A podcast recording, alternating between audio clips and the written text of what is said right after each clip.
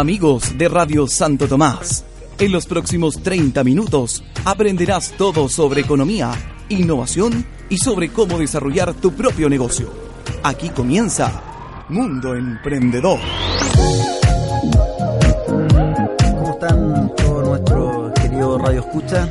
Le habla Guillermo Yáñez, soy director de la Escuela de Ingeniería Comercial de la Universidad Santo Tomás y les quiero dar eh, la cordial bienvenida a un nuevo capítulo de Mundo Emprendedor que junto con Jorge Miranda, quien eh, me acompaña, también docente de la Escuela de Ingeniería Comercial de Santiago. ¿Cómo estás, Jorge? Hola, bien, Guillermo, súper bien. Con harto ánimo para iniciar este nuevo programa. Este nuevo programa, ya nuestro segundo programa de eh, este, digámoslo así, relanzamiento para el año 2014, que eh, para aquellos que ya han podido escuchar el programa anterior, saben que llegamos con bastantes novedades.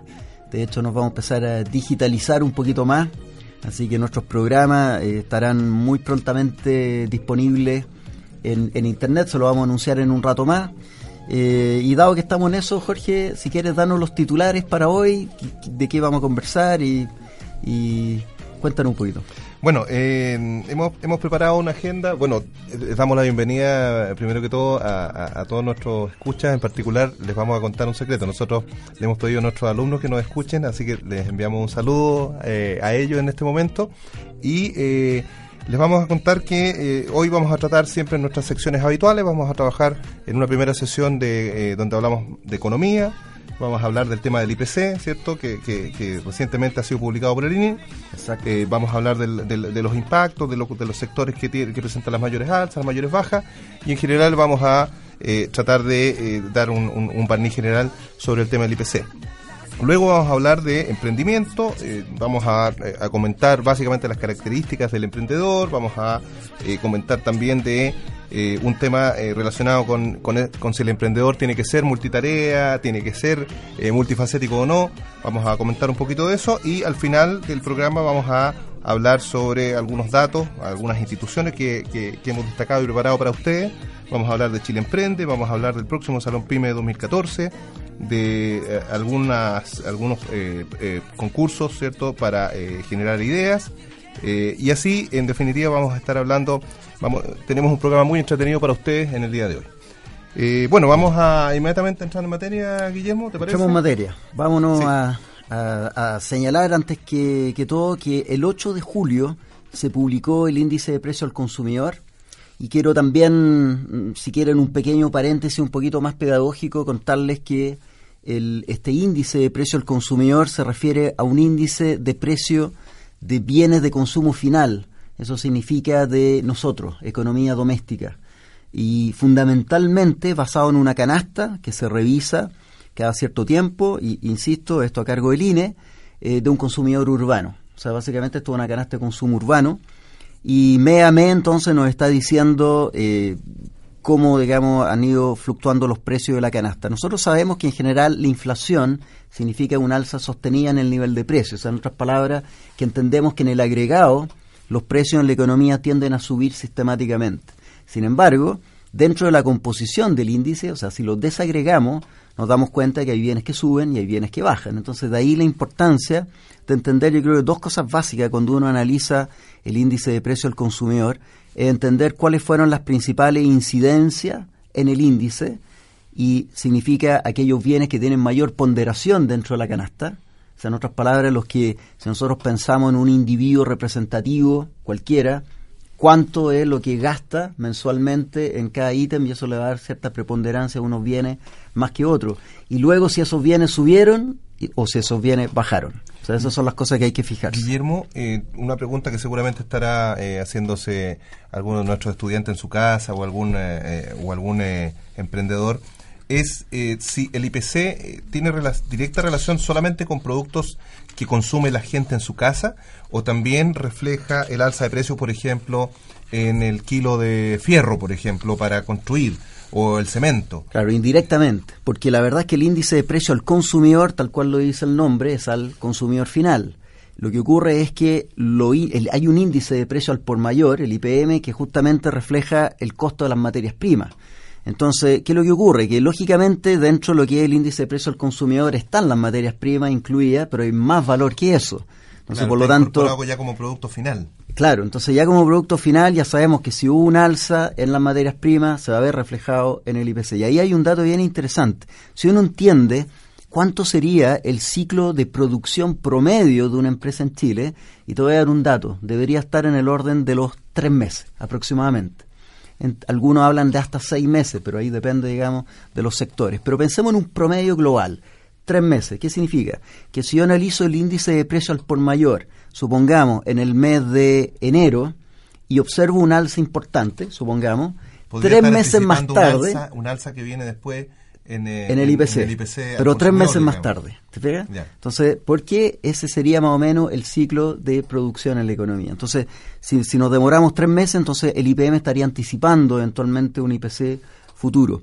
Pero efectivamente la pregunta es relevante porque aquí estamos hablando del índice de precio al consumidor y lógicamente el que más nos afecta. Pero también tener cuidado que se trata de una especie de consumidor representativo de toda la economía y los estudiantes bien saben muchas veces que el individuo promedio ni siquiera existe. O sea, yo tengo una persona con que tiene, no sé, 8 años de edad, un niño y otro de 10, promediamos y da 9 años. Ninguno de los dos tiene 9 años. Entonces el individuo promedio tendría 9 años pero yo eh, entrevisté a uno y me dijo que tenía 8 y el segundo tenía 10. ¿Te Entonces hay que tener siempre cuidado con estos individuos promedio que muchas veces no existen. Eh, entonces, claro, la canasta de consumo que aparece en el IPC probablemente no sea ni la tuya, ni la mía, ni la de absolutamente nadie en el país. Lo que ocurre es que es una canasta promedio. Entonces, en eso también hay que tener ciertos cuidados como por ejemplo lo que ya nos ha pasado en reiteradas oportunidades que se ha discutido mucho, si no deberíamos tener un IPC, por ejemplo, para la tercera edad, un IPC a lo mejor para los estudiantes, porque son canastas de bienes eh, muy distintas. Por ejemplo, hay una ponderación muy fuerte de lo, lo que es salud en general, lo que es gasto en salud dentro del IPC, de 6.44%, pero sin embargo, si uno le pregunta a una persona de la tercera edad, muy probablemente, incluso en, aquellos que ya no son tan auto, autovalentes, podría llegar fácilmente un 20% de, de, de su gasto. Entonces, por lo tanto, si en este caso, por ejemplo, nos vamos al IPC de junio, que es el que se publicó, como les decía, el 8 de julio, los gastos en salud tuvieron una incidencia mensual levemente negativa, o sea, prácticamente cero, lo cual es una buena noticia en este caso para la gente de la tercera edad. suban los costos de Exacto. Pero así todo, el IPC la variación del IPC, que es el término correcto, porque el IPC es un índice. Un índice que en el fondo estaría marcando, por ejemplo, sobre base 2013, en junio, 104.08. Entonces a la gente eso no le dice mucho, que es solo un índice.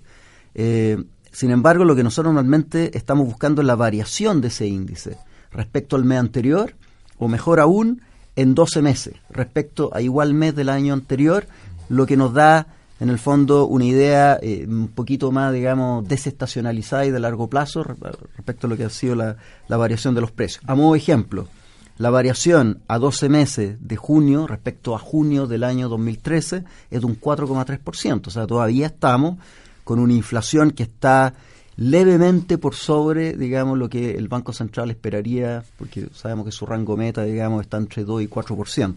Entonces ya estamos 4,3, pero todo indicaría que esto se podría ir estabilizando y entrar dentro del rango meta. ¿Por qué? Porque la variación mensual fue de apenas un 0,1%. Eh, eh, Guillermo, te iba a hacer la consulta porque eh, cuando tú ves, por ejemplo, en, alguna publicación en el diario, en televisión, siempre dicen el IPC de junio, se refiere solamente a la variación que tuvo de junio comparado con julio, o sea, perdón, de julio, de junio en este caso comparado con, el mes anterior o mayo, o eh, ese mes comparado con el mismo mes del año, pasado, por ejemplo? Primero, ¿Cuál es la comparación habitual? Mira, primero hay un error conceptual normalmente en cómo se anuncia. El IPC de junio fue un 0,1%. Falso, eso es un error. La variación del IPC de junio respecto a mayo, es decir, la variación fue 0,1% porque de nuevo el IPC es un índice. Tendría que haberte dicho, el IPC de junio fue 104.08, pero eso, eh, insisto, no no la, gente como que no lo interpreta muy bien. Es el IPC real, digamos. Pero lo que, uno, ve en televisión o en, el diario es la variación del IPC. La variación y respecto al mes anterior. ¿Ah? Normalmente no nos dan la variación ni acumulada en el año, que en este caso es 2,5%, ni en 12 meses, que en este caso sería 4,3%, sino que nos dan mensual. Y en eso hay que tener harto cuidado con la cifra económica, porque por ejemplo el IMASEC, ese sí te dan siempre la variación en 12 meses. Entonces dice, por ejemplo, el IMASEC varió un 2,8%, que es el índice mensual de actividad económica, pero no es una variación mensual, es una variación en 12 meses. O sea, si tú lo lees en mayo, te muestra desde mayo, a mayo 2013 en este caso hasta mayo hasta eh, mayo 2014. Hasta mayo en el fondo el, el, IMASEC de mayo 2014 respecto a mayo 2013 en 12 meses. En cambio el IPC normalmente lo que nos publican en prensa, lo que se anuncia en televisión es una variación mensual. Eh, así que siempre hay que tener bastante ojo y cuidado con eso. Y también esas variaciones mensuales muchas veces tienen que ver con efectos estacionales. Eh, sabemos, por ejemplo, que los meses de verano, particularmente enero, febrero, los precios tienden a bajar bastante. Hacia el mes de agosto los precios suben bastante más. Entonces eh, hay un efecto ahí estacional que hay que, hay que también considerar. De hecho, la variación del IPC de junio fue bastante baja, un 0,1. Eh, nos sorprendió un poquito, hubiéramos esperado hasta un 0,3. pero yo creo que eso mismo ya nos está diciendo que hay, digamos, poco hay pocas presiones inflacionarias en este momento. Voy a aprovechar de hacer también eh, otro aspecto conceptual que es interesante. Hay que distinguir eh, entre lo que son bienes transables y no transables. Eso fíjate que es bien importante. Los bienes transables son los que son factibles de exportar o importar. O sea, productos, digamos, en general. Pueden haber ciertos servicios muy especiales, pero normalmente estamos hablando de productos tangibles, pero que son exportables, o sea, tecnológicamente es posible. Ejemplo, hablemos de servicios justamente, un restaurante no, no es exportable, o sea, si alguien quiere ir a un restaurante que está en Bellavista, tendrá que ir a Bellavista ese restaurante y no hay vuelta, digamos, no lo podemos exportar a Nueva York, ni tampoco podríamos importar el restaurante que está arriba del Rockefeller en Nueva York, digamos. Entonces, ese sería un bien no transable. No transable es que no es factible, ya sea tecnológicamente o por costo elevadísimo, de exportar e importar. Entonces, ¿qué es lo que ocurre? que los bienes transables, que son los que sí son factibles de exportar o importar, normalmente nos dan una indicación de lo que son los precios internacionales o la variación de precio internacional. Y en este caso, la variación mensual de los transables es de menos 0,1%. Entonces nos da una idea de que, eh, en el fondo... Los precios a nivel, nivel internacional estarían cayendo. Estarían cayendo levemente. Entonces, por lo tanto, parte de este desahogo inflacionario, o sea, Chile no tiene mucha presión inflacionaria desde afuera al menos en el mes de junio respecto a mayo. Te lo estamos analizando solamente de un mes respecto, a otro. Y en cambio, los no transables tienen un alza de un 0,2%. Pero esa alza del 0,2, entonces en el fondo ahí a uno inmediatamente podría decir, veo más presiones inflacionarias internas, porque los no transables son precios que netamente se alimentan de lo que ocurre internamente, no así los transables, entonces vemos que internamente hay más presión inflacionaria que externamente. Pero 0,2, lo cual está bastante controlado, está dentro de eh, más o menos lo que el mercado eh, consideraría poco para el mes de junio, donde hay, por ejemplo, normalmente alza, por ejemplo, en lo que es eh, combustible, fundamentalmente lo que es parafina, etcétera, porque estamos usando calefacción, por ejemplo. así que, por lo tanto, en ese aspecto es una buena noticia. Quiero aprovechar también otro paréntesis. ¿Dónde obtenemos el INE? Yo creo que eso es importante también para nuestros auditores. Eh, el, índice. perdón. El, INE, el INE está acá en el barrio cívico en Santiago, por si acaso. Eh, ¿Y dónde podemos, en la calle Bulnes, dónde podemos bajar el índice de precio al consumidor? Hay un pequeño documento PDF que se publica en www.ine.cl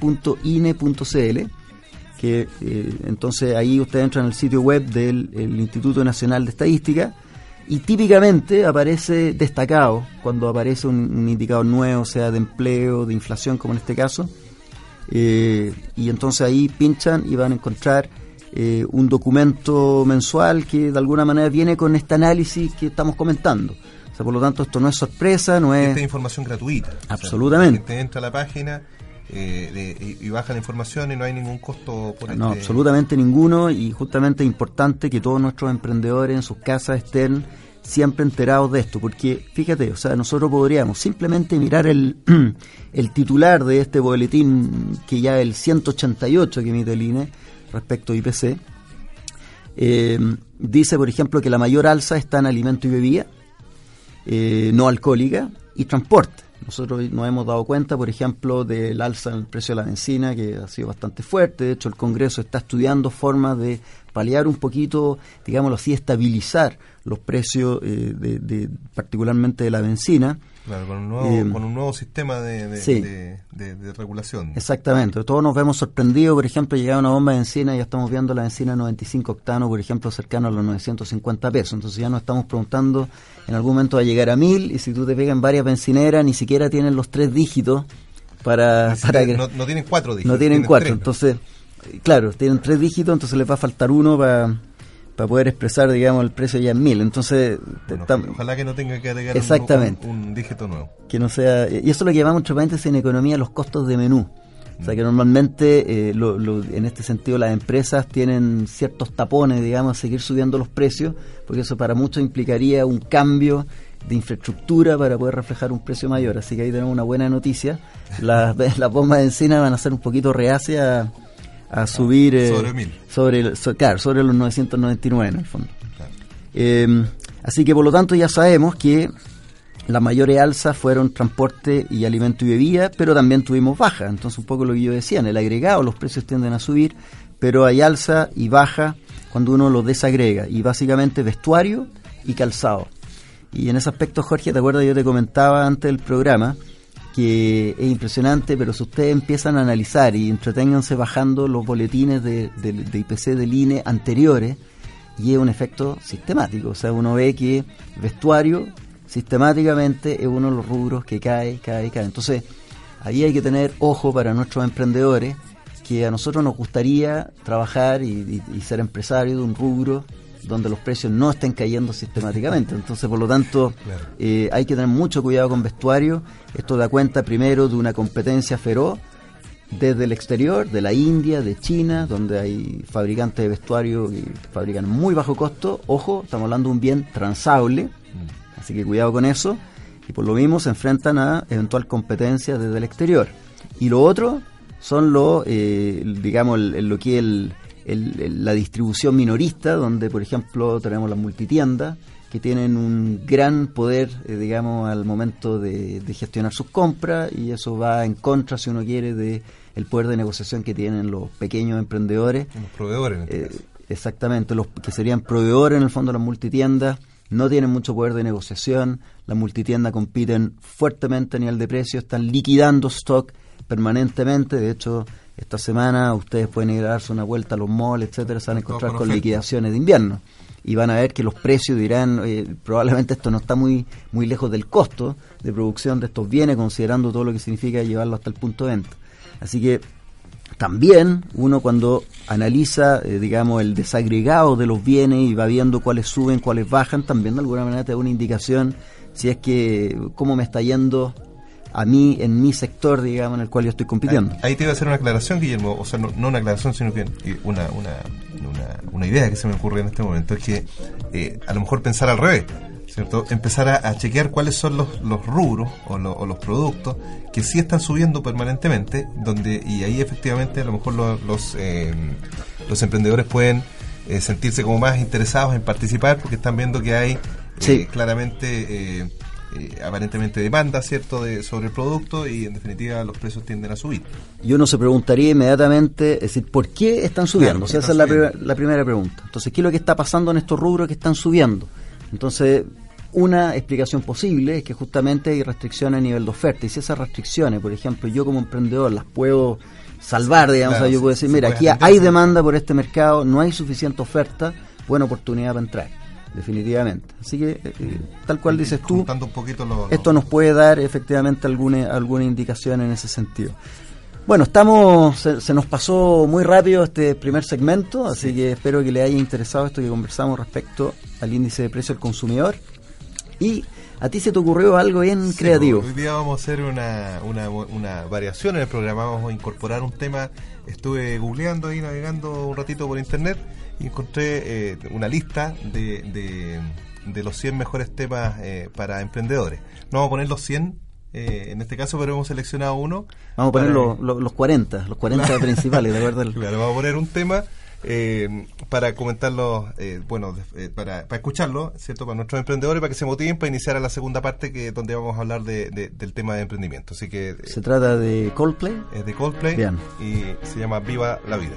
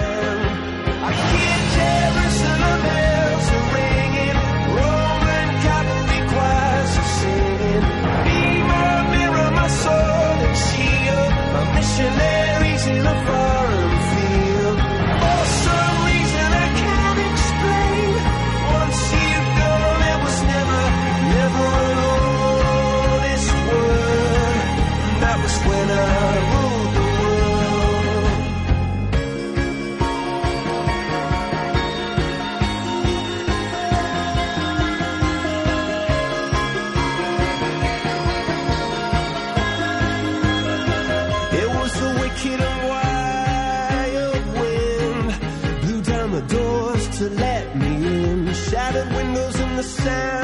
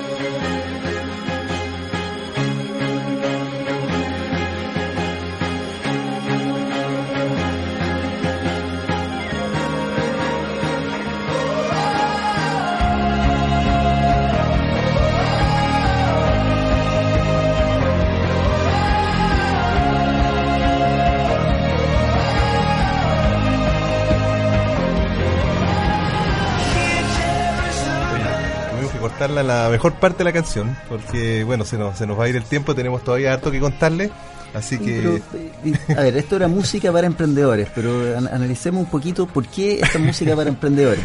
Bueno, la verdad que eh, no- aquí no hay tanto análisis. Yo eh, encontré en la lista, me pareció simpática la canción. Eh, cuando uno está en la ducha en la mañana eh, cantando esta canción le da como hartas ganas eh, de, Ya, de- o sea, enfrentar el día, así que es una canción me imaginé con una canción, claro, power para nuestros emprendedores. Exactamente, motivadora. Sí, muy, muy Sí. bien. Excel- excelente grupo. ¿eh? Coldplay, yo creo que uno de, uno de mis favoritos en este momento. Y son, eh, aparte, aparte de todos ellos, son muy emprendedores. El, el- el último, el último recital del 2012 tiene una innovación tecnológica bien entretenida. eh, el que quiera bucear ahí puede encontrarlo porque utilizan unos relojes de colores que se conectan y se le entregan a cada asistente al estadio. Y cuando está en la mitad del concierto, eh, llegan y, y- y- y prenden los, los relojes eh, Automáticamente. automáticamente al ritmo de la música y es un espectáculo Excelente. eh, bien Y además a este grupo le gustan mucho los relojes. Tiene una canción que se llama Clocks, también que es muy famosa. La vamos a poner probablemente en otro programa. vamos a poner en otro lugar. Así que excelente. Y vamos entonces brevemente a Sí. emprendimiento. ¿Qué tenemos ahí? Bueno, eh, yo estuve dando un poquito vuelta a- al tema de emprendimiento y la verdad que eh, quise eh, de traer para nuestros eh, nuestros oyentes un, un- un listado de características que serían como las ideales que nosotros eh, sugerimos o, o- o- o que uno ve dentro de los emprendedores. Y para ello hay, hay una lista aquí que yo tengo de preguntas que quiero compartir con nuestros auditores para ver si ellos, ellos se las vayan respondiendo, ¿cierto? Eh, y, y de alguna manera ellos determinen si les eh, se sienten emprendedores o no. Eh, por ejemplo, ¿te consideras una persona adaptada a los cambios? ¿Tienes confianza en tus posibilidades y capacidades? ¿Tienes facilidad de comunicación? te consideras creativo, tienes predisposición a asumir riesgos, te resulta fácil asignar tareas a los demás, sabes trabajar en equipo, planificas en forma rigurosa las acciones concretas para un desarrollo de un trabajo o un proyecto, te planteas temas con visión de futuro, entre otros. Eh, hay, otro- hay un tema muy importante que dice, ¿sacrificarías tu tiempo libre si el trabajo lo demanda? Bueno, eh, esas son algunas de las características que uno regularmente ve en un emprendedor y es lo que uno podría eh, esperar encontrar cuando eh, trabajamos eh, con nuestros alumnos, ¿cierto? Con diferentes, eh, eh, que tienen diferentes ideas, ¿cierto? Para, para, para desarrollar eh, un determinado proyecto. Y ahí hay un, hay un dato bien importante, eso de si tú sacrificarías, por ejemplo, un fin de semana, porque mucha gente dice, ah, voy a emprender para no tener jefe y, y para justamente trabajar en mis tiempos libres. Trabajar, y trabajar en los horarios que yo en quiero. los horarios que yo pueda, con horarios flexibles. No, momento. Al revés. Cuando uno emprende, de partida, uno no se- no se deshace de los jefes, tus clientes pasan a ser tus jefes, así de simple, y probablemente quienes te financian también. Eh, así que jefe uno siempre va a tener. Y segundo, que es mucho más trabajo, en general son mucho más horas a la semana dedicadas a un emprendimiento que, por ejemplo, un trabajo que tiene un horario definido, etcétera. Así que mucho cuidado con eso, porque suele ser exactamente al revés. Lo, lo entretenido que tienen los emprendimientos es que, en el fondo, uno está trabajando a lo mejor, no sé, 12 horas al día, sacrificando algunos sábados y domingos también, pero haciendo lo que a ti te gusta, algo que Ese- a ti te ese es un tema apasiona, muy importante, eh, al- algo por lo cual tú realmente te la estás jugando y yo creo que justamente muchos muchos emprendedores que uno ha conversado te dicen, no, a mí el día se me pasa volando, no me doy ni cuenta, miro el reloj y son las 7 de la tarde y, y- y tengo que ir cerrando el día. Eh, y la verdad que en ese aspecto puede ser muy gratificante. Ese, ese yo diría que es el primer consejo que nosotros podríamos dar a, nuestros amigos emprendedores. Y es que efectivamente ellos emprendan algo en algo que les guste. Algo que eh, efectivamente ellos se sientan motivados porque a partir de, de ese gusto, ¿cierto? Por, el, eh, por, por la actividad que están desarrollando, surge la creatividad, ¿cierto? Cuando a uno no le gusta lo que está haciendo, obviamente no se pone creativo. No, y, Eh, y y no, no le, dedica pino. tiempo, no le pone pino en- realidad cuando, uno lo apasiona a algo, uno tiende a hacerlo bien. O sea, por lo tanto, esa es la idea. O sea, emprender significa eso. Sí, yo aquí tengo una lista de, características que, hace un rato le hice algunas preguntas. Eh, tengo una lista de características que eh, ustedes pueden eh, encontrar en cualquier libro relacionado con emprendimiento, pueden bucear en internet, donde básicamente las características del emprendedor son, por ejemplo, son innovadores, son flexibles y comunicativos. Es un tema importante poder comunicar la- las, las ideas que tienen, contagiar a otros es una, es una característica importante. La constancia, hablábamos eh, recién de ser perseverante, ¿cierto? Ser, eh, eh, eh, eh, ponerle, ponerle vino, ¿cierto? Ponerle el hombro al, al, al, al- proyecto que nosotros estamos desarrollando. También hay una característica importante y es, es tener una mirada amplia, o sea, no solamente quedarse en- en el tema chico, sino que también una mirada amplia, ser consciente de sus carencias, uno no puede hacerlas todas. Y, y es un tema importante donde a veces muchos emprendedores se caen porque creen que las pueden hacer todas. No, señores, no es así. La verdad es que eh, cuando uno quiere formar una empresa y quiere formar una empresa que crezca, siempre se tiene que apoyar en personas que le ayuden a superar esas carencias que uno tiene. A veces, por ejemplo, uno no es bueno para la parte marketing, ¿cierto? Y a lo mejor uno, uno se especializa en la parte eh, financiera. Eh, bueno, se contrata y, y- y- y se busca un, un- un apoyo ahí en la parte marketing, en la parte comercial o en la parte de producción, tratando de uno concentrar lo que uno tiene y formando un equipo. Esa es un poco la... Formando equipo y eso significa entonces que las habilidades de liderazgo son críticas para ser un buen emprendedor. O sea, por- porque claramente hay que trabajar con un equipo humano, con todo lo que eso significa. Y tal cual dices tú, muy importante. No, no, aquí uno no se la sabe toda, entonces uno tiene que saber justamente eh, potenciar y sacar lo mejor de cada persona que nos está colaborando. Fíjate, eh, Guillermo, que por ejemplo también precisamente yo tenía que anotar la característica de ser líderes, ¿cierto?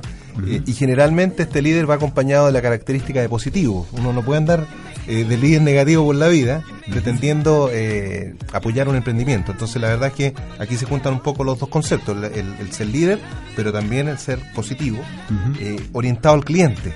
Ese también es un factor clave en los emprendedores de hoy día porque la verdad es que yo no puedo sacar adelante un emprendimiento eh, eh, de un producto o, o una empresa que a nadie le interesa. O sea, uno tiene que estar al revés, pensando en algo que le interesa, a- le interesa a los clientes y en- efectivamente a partir de ahí ir, ir construyendo eh, su empresa o proyecto. Y lo más importante es tener capacidad de gestión y eh, de trabajar en equipo. Entonces, bueno, estamos, estamos, ya se nos pasó volando el tiempo. Se nos pasó volando Yo- el tiempo. A todo esto, demos inmediatamente un dato, Jorge, ayúdame un poquito. Eh, nombraste muchas características de un emprendedor y también muchas preguntas que hay que hacerte. La gente dice, a lo mejor yo tendría que escuchar esto dos o tres veces porque no alcancé a notar ninguna. Esto tiene solución, porque nosotros vamos a estar saliendo en formato podcast, así que felizmente, a lo mejor algunos de ustedes que están escuchando en diferido este programa, nos están escuchando vía podcast, ¿cómo tendrían que hacerlo? Eh, bueno, de, de varias formas. Eh, primero, escucharnos de la forma regular, ¿cierto? Nosotros vamos a estar saliendo en programas eh, los días lunes a las 18.30 y los días jueves a las 18.30 horas en la página de clickust.cl, ¿cierto? Ahí se conectan a las 18.30 y escuchan la emisión online del programa. Eso sería la emisión La en emisión vivo. regular. O, sea, o la, o la emisión regular. regular. Si eh, tú quieres escuchar algún programa anterior, entras a la página también, de, al Facebook de, de Santo Tomás, de Radio Santo Tomás, y a partir de ahí eh, hay, un, hay, hay un, un- un link, ¿cierto?, para bajarlo a través de, de Mixcloud, me parece. de Mixcloud. Entonces, por lo tanto, una alternativa sería ir directamente a www.mixcloud.com, si no me equivoco, o bien eh, busquen dentro de su Facebook a Radio Santo Tomás, todo junto, y se van a encontrar entonces con la radio donde ahí va, cada vez que salga un programa nuevo, se les va a enviar ahí a través del Facebook el vínculo para que puedan eh, escuchar el programa. Y también tenemos nuestro Twitter, Jorge. Sí, eh, nuestro Twitter es M Emprendedor, la letra M y a continuación Emprendedor. Memprendedor, arroba Memprendedor. Bien, Así y ahí que a través también... de ahí podemos co- comunicar noticias, nos pueden seguir, podemos... y vamos a eh, retuitear los, retuitear, los- programas cada vez que nuestros vayan programas saliendo. anteriores. Así que estén mucho muy atentos también a estas posibilidades tecnológicas. Así que eh, fue un gusto y nos vemos entonces en el próximo programa. ¿Tú tienes un último Sí, anuncio? Quiero Jorge? dar un, uno- un par de avisitos, ¿cierto? Porque eh, tenía mucho más preparado, pero bueno, el programa se nos hizo eh, corto. Hay un seminario que quiero eh, invitarlos a participar, que es emprendoverde.cl, es el día jueves 17 de julio, donde se va a analizar básicamente el tema de la reforma tributaria, pero también aplicado a, eh, a empresas pequeñas que quieren conocer cómo son sus estados contables, cómo, cómo son sus estados financieros, ¿cierto? Conocer desde, la, desde, la- desde el, te- desde el punto de vista más básico, conocer cuál es su impacto, el impacto que tiene la reforma tributaria en su estado financiero y eh, en particular también van a hablar de la reforma tiene- tributaria. Tiene un costo, sí, eso. Eso tiene un costo, es un costo de que 25 mil 25.000. pesos por persona eh, y se pueden inscribir en, inscri- inscribir en contacto arroba emprendoverde.cl. Y lo que sí es gratuito eh, son las invitaciones para participar en el Salón PYME 2014 que se va a realizar el 26 de agosto a contar de las 8.30 en el Centro de Extensión de la Universidad Católica. Eh, inscríbanse ahí, eh, Eso- van a ver.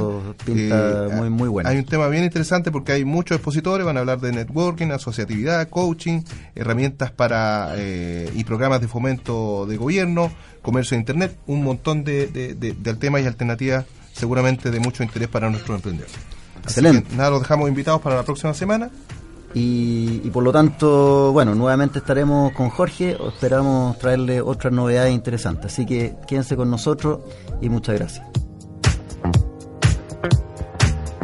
Periodistas, académicos y un completo equipo de especialistas te acompañaron con entrevistas, noticias económicas y tips de interés para emprendedores en Mundo Emprendedor, el programa realizado por la Escuela de Ingeniería Comercial de la Universidad Santo Tomás. Te esperamos en una próxima edición.